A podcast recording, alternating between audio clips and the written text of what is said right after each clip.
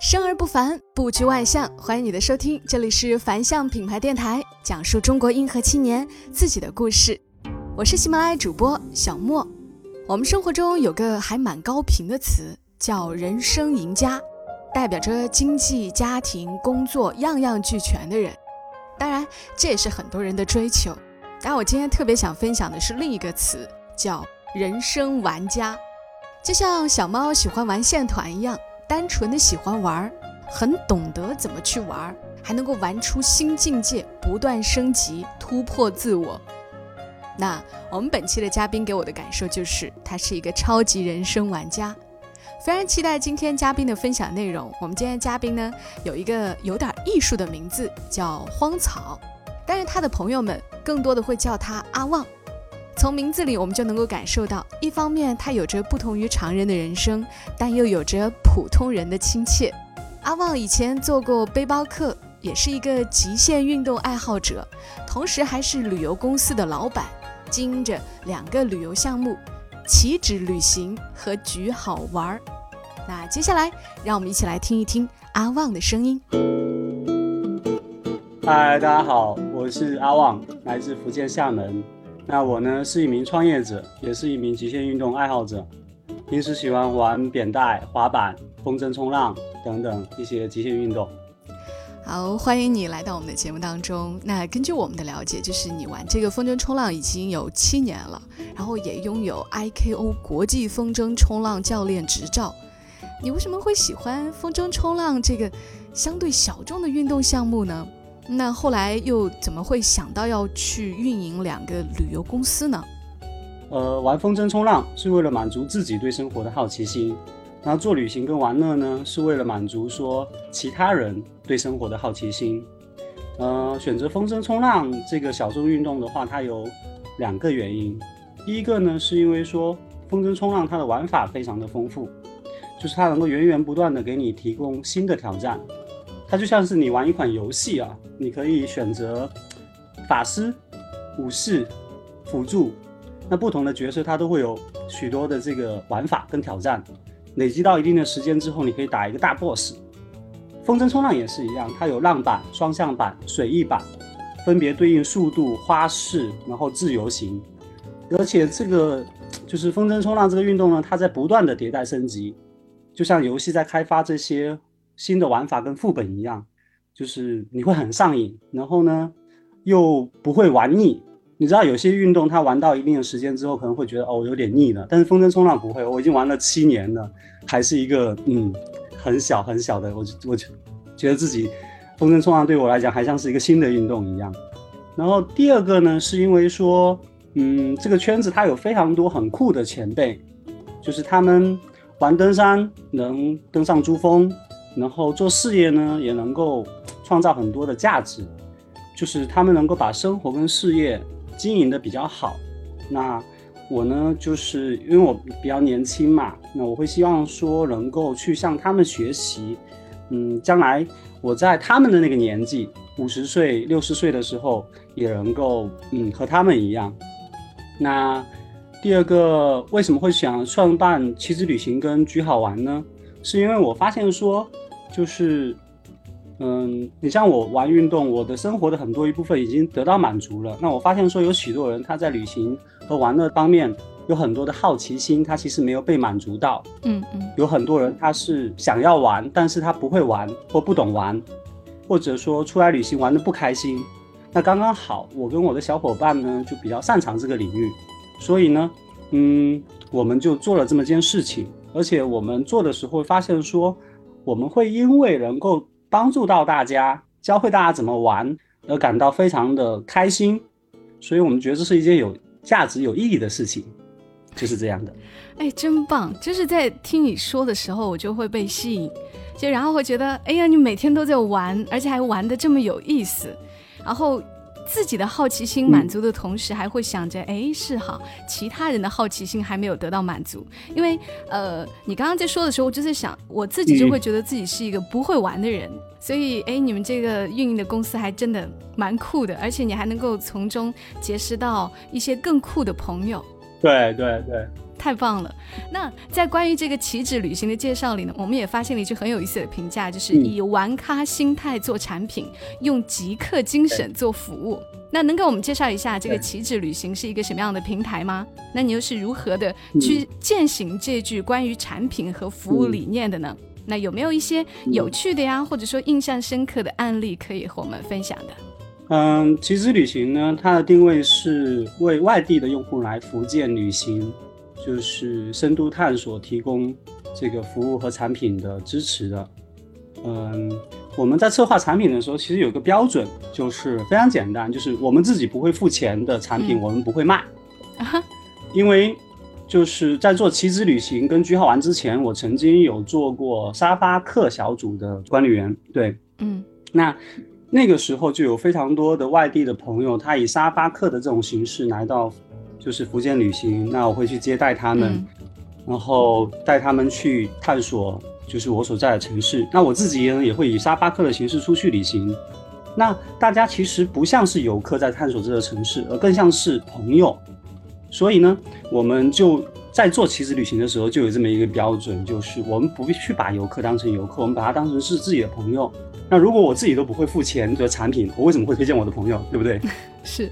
那所以呢，嗯，后来我们在做产品的时候，其实有一个非常有趣的事情，就是我们去为了策划一条线路，就一个一日游的行程，其中的一顿午餐，然后我们有试吃过十多家的餐厅，最终筛选了就是这个地方最好的一家，我们认为最好的一家餐厅，它从食材、从口味、性价比，我们都觉得是最好的。在这个基础上，我们还要去跟店家沟通。我们说，我们的客人都是第一次来到这个地方的朋友，可能他就这一辈子就来这一次了。我们可不可以怎么样去帮他，嗯，有更好的体验，就让他觉得嗯很值得。所以我们还会跟店家再去沟通打磨这个产品，就是为了让大家来了，既然花了这个钱，花这个时间到这个地方来，他一定是有很好的被服务到，很好的有很好的体验回去。那，嗯，最后结果呢，就是我们往往我们做的一些线路当中的一些小的点、体验点或者是餐厅，最后会变成我们自己愿意开车几十公里去体验的一个点。就比如说那家餐厅，嗯，所以那家餐厅叫什么名字呢？特别好奇。那那家餐厅叫江风渔火。嗯，江风渔火。它是一个，对，它是海边的一个海鲜店。那家店铺其实距离厦门有几十公里远，但是呢，那家店铺会是属于我们自己，嗯，就是周末的时候会约上朋友从厦门开车过去吃，就是为了吃这顿海鲜，去那家店铺的这么一家餐厅。嗯哼，对。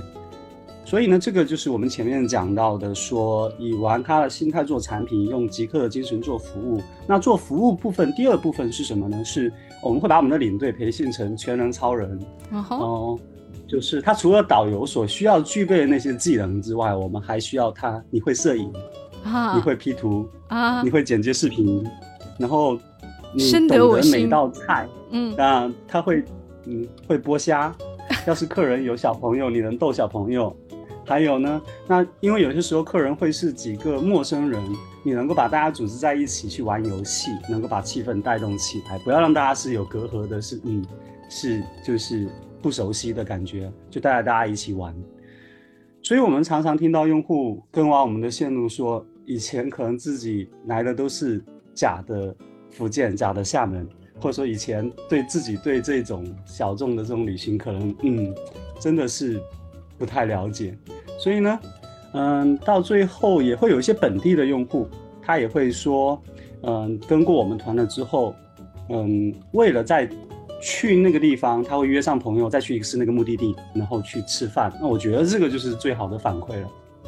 啊，你们真的是全身心的在投入到里面去带大家玩。那我其实蛮好奇的，你怎么会有这么多好玩的点子呢？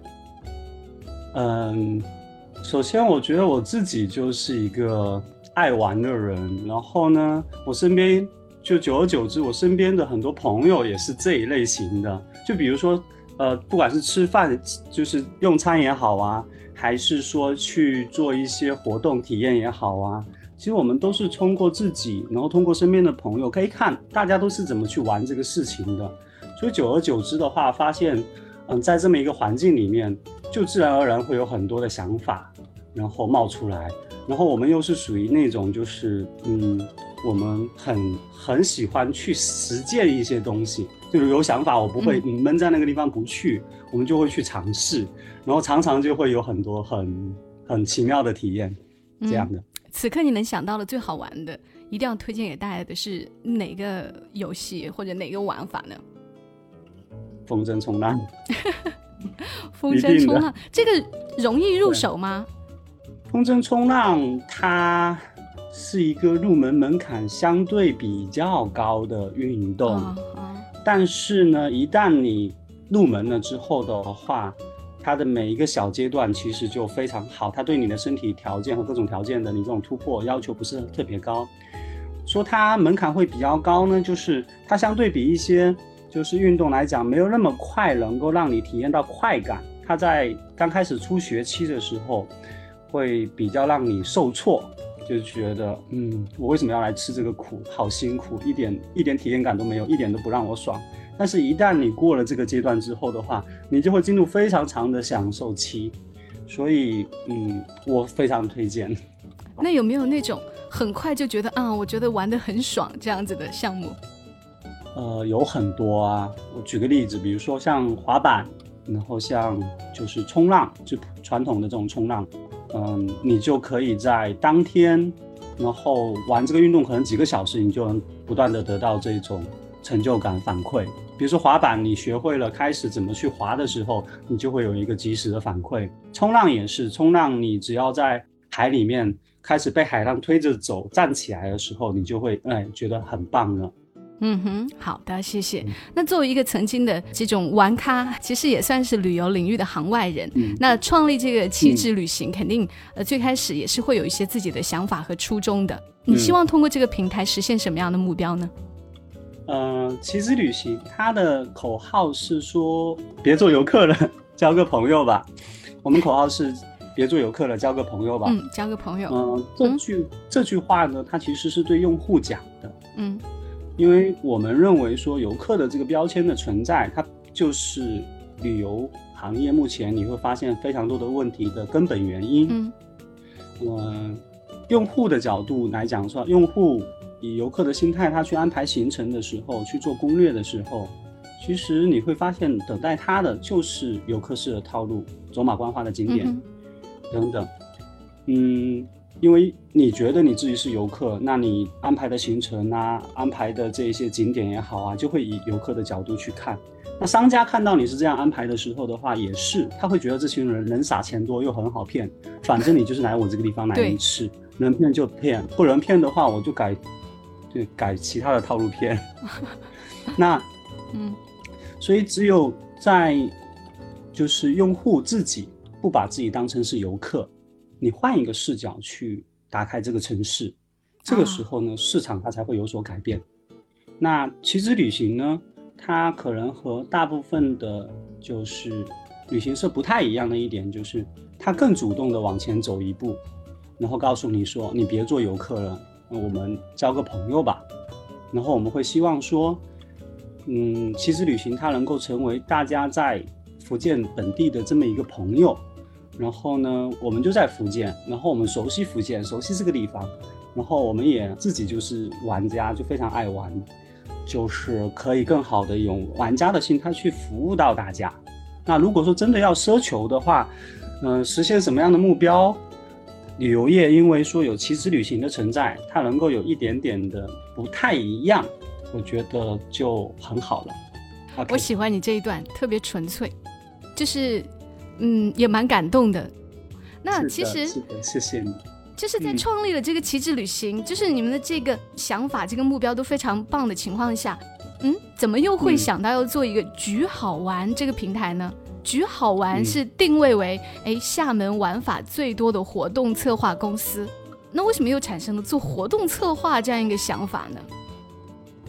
嗯，其实旅行的话，它跟橘好玩，其实这样我我解解释一下你就知道了。嗯，其实旅行是为了外地朋友来福建就深度的旅行探索提供的这个服务和产品支持的。那橘好玩呢，它是嗯针对于本地用户，提供的服务和产品支持。所以橘好玩它它的出发点是带着本地用户出去玩。那我们在做产品的理念跟服务都是一样的，只是这两个的针对的用户对象不太一样。还是在福建玩吗？是的，那我们也会有一些省外的这样的行程，但是主要的还是在福建。省外的行程的话还是比较少一些。呃，举个例子，我们大概在嗯一九年的时，呃一八一九年的时候，我们大概组织了一百多场活动，每个周末都有一到两场活动，组织本地用户出去玩。然后大量的活动都是我们自己策划的，我们策划过的活动就有一百多场的不同的，就一百多场还是不雷同的。对，快把我们逼疯了。你们太了不起了，一场活动要玩的内容和项目就已经很多了，那一百多场该是一个什么样子的规模？有没有印象很深刻的哪个玩法让大家就那种热情都调动起来的那种？或印象很深刻的，我觉得一个是跨年，嗯，因为人多嘛，大家真的就是可以认识到很多的朋友。跨年的时候的话，我们就把嗯，像澳门的这种筹码游园赌场复刻在就是我们的这个厦门，然后把大家一起召集进来，会给大家这个发筹码，让大家在这里面去这个进行博彩。那博彩到的，呃，我们不涉及现金啊。要说就是，那博彩之后的话，我们还会有一些，最后你赢到的筹码可以用来去进行拍卖，拍卖年终的这些礼物，所以大家就非常非常的乐意参与。那如果说你在博彩的过程当中输了怎么办？没有没有关系，我们还有提供银行，你可以去银行借贷。只是说，如果说你在最后没有把贷款还完的话，我们会和很恐怖的惩罚在后面等大家。这就是一个剧本，对，我们会做一些这样的 party。啊，其实这也是一种对旅行的一种延伸，会更深度，是不是？是的，嗯，我我们会认为说它有两部分，一部分是旅行，一部分是玩乐。那这一部分的话，它更趋向于玩乐的这一部分。呃，旅行的话，它确实就像你说的一样，它没有办法达到这种深度，因为它的时间、它的目的是不同的。嗯，是福建，因为有你们变得更可爱了。那在你们这个连续创业的这个过程当中，对你来说遇到的最大的挑战是什么？就是你刚刚说的，因为要设计这么多玩法，所以会把你们逼疯吗？怎么样去克服呢？其实工作当中遇到一些困难，或者说一些问题，其实这些挑战都还好吧，因为无论你做什么，它都会有可能遇到困难。你每天出去就可能会需要去解决困难、去解决问题的，所以我觉得其实在这个过程当中，最大的挑战还是来自于自己，来自于自身，比如说来自于自己的自满情绪和恐惧。这两个部分怎么讲呢？一个是当你觉得自满的时候，就是你会待在舒适区里面不想动，然后贪恋别人给你的标签跟赞美。啊，你们其实旅行做得很好，做得很棒，极好玩，做得很好，做得很棒，你很优秀，你很厉害。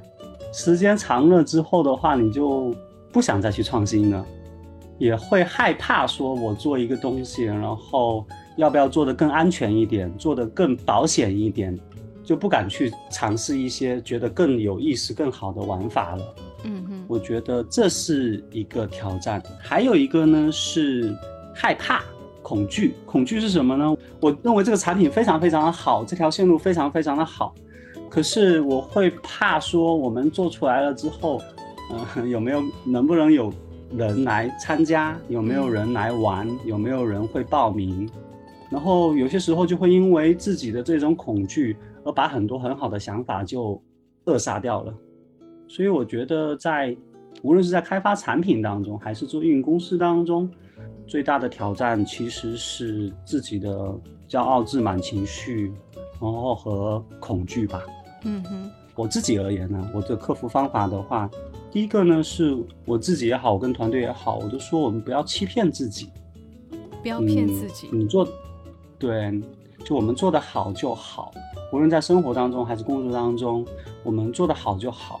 然后做的不好就是不好，不要去欺骗自己。如果别人又给我们不好的评价，我们就是要去去端正看他，给我们好的评价，嗯，我们接受就好了。那第二个呢是，还是要保持持续的好奇心吧。这个世界非常非常非常的大。我们保持好奇心的话，去接受新的东西，不断的去接受新的东西。只要不一直活在过去，你去接受新的东西，你就会想要去再去做更多的突破跟改变。然后第三个呢是再去不断的尝试和不断的学习。如果说失败了，没关系，你爬起来拍拍屁股再来呗。嗯哼，就是这样的。嗯，你的这个方法其实放到很多人身上都应该是适用的。就是我们很多的烦恼，或者说很多的害怕、担忧，其实可能是因为我们没有正确的认识自己，听多了表扬，或者说听多了批评，可能那都不是我们真正的自己。对，所以你有些时候你会进入一个角色里面，然后你在扮演着那个角色，但我们其实应该是去正视自己的。那你不去扮演那个角色的时候。其实会很不一样。嗯哼，那我想问一下，你们团队有多少人呢？呃，我们团队小伙伴大概是十个人左右，这是全职的，然后兼职的呢还有二三十个。嗯哼，然后赚钱吗？因为我看到就是你们在做这么多的工作，就是前期呃一条线路可能都需要研究很久，包括你说找一个餐厅都要吃十几家，那吃的都是钱呐，所以赚钱吗？这还挺关心这个问题的。所以我们家的产品卖的都比别人贵，所以我们家从来不做免费活动，都要付费。就是我我我是这么认为的，就是只有盈利，因为做企业你只有盈利，你的事情才可以持续。嗯，如果不赚钱的话，我有再多的好的想法，再多的好的点子，再好的服务，它不可持续，就不能够持续创造价值。所以。盈利是最根本的，嗯哼，只是说做这种事情嘛，它又是服务业，然后又是在做相对小众的产品，所以呢，它不会到那么的挣钱，就是相对来讲，我们挣的是比较辛苦的钱，但是那个满足感其实也是有到，对。嗯，就是 OK。听到你说赚钱，那我也就放心了。好，那其实我们 嗯，那要问一个跟我们酒店有关的问题了。就是我们凡向酒店呢，是定位为专为中国千禧代设计的潮流生活方式酒店品牌。那目标客群呢，也是会玩的年轻人。呃，和这个旗帜旅行，然后举好玩，其实是有相近的地方的。那你觉得未来有什么样的方式可以一起联动一下，让我们一起玩吗？当然，当然，我觉得有两个方向吧。一个方向是，我觉得说，嗯，像棋子旅行极好玩，它跟凡向的那个理念是非常接近的。首先，我觉得说，我们可以在就是宣传方面，在传播这个理念方面有一些结合和联动，大家一起去发声，才会星星之火可以燎原。更多人去发声的情况下，才会让更多。呃，有相同理念的人能够加入进来，然后大家知道我们的存在，然后大家会考虑选用我们这种方式来体验我们的产品，体验凡向的酒店。然后第二个呢，是在产品方面，嗯，我我个人是非常喜欢说凡向营造出了旅行的这样住宿观的。就那我之前出去旅行的时候，经常会选择住在青旅。呃，国际青旅住在，因为它会有很好的这样公共空间，然后我可以跟更多的旅行的人去交流，也可以跟本地的人去交流，所以这是我非常非常喜欢的。那其实到了酒店的时候，到后来我们再去一些旅行的时候，想要有更好的这种住宿条件。然后我自己也在寻找，说有没有酒店能够去提供这样的空间，提供这样的场所，提供这样的机会给我们，让我们去交流，去更多的陌生人、更新的这个世界去互动。那我看到凡向的时候，我是非常非常开心的。我觉得，那在这一方面的话，嗯，因为棋子和菊好玩，他也在打造这样的。针对本地人和针对游客都有在打造新的这种旅行玩乐的产品。我觉得我们在产品上面也可以去做一些合作，比如说在凡向里面，我们做一场，呃，定期做一些这种体验，针对于游客来到福建的，然后甚至是说做一个大的 party，我觉得都可以。哎，好的，谢谢阿旺。那在你的旅行、玩耍，然后开公司、做老板的这一系列经历之后，有没有特别想和我们大家分享的你的人生经验？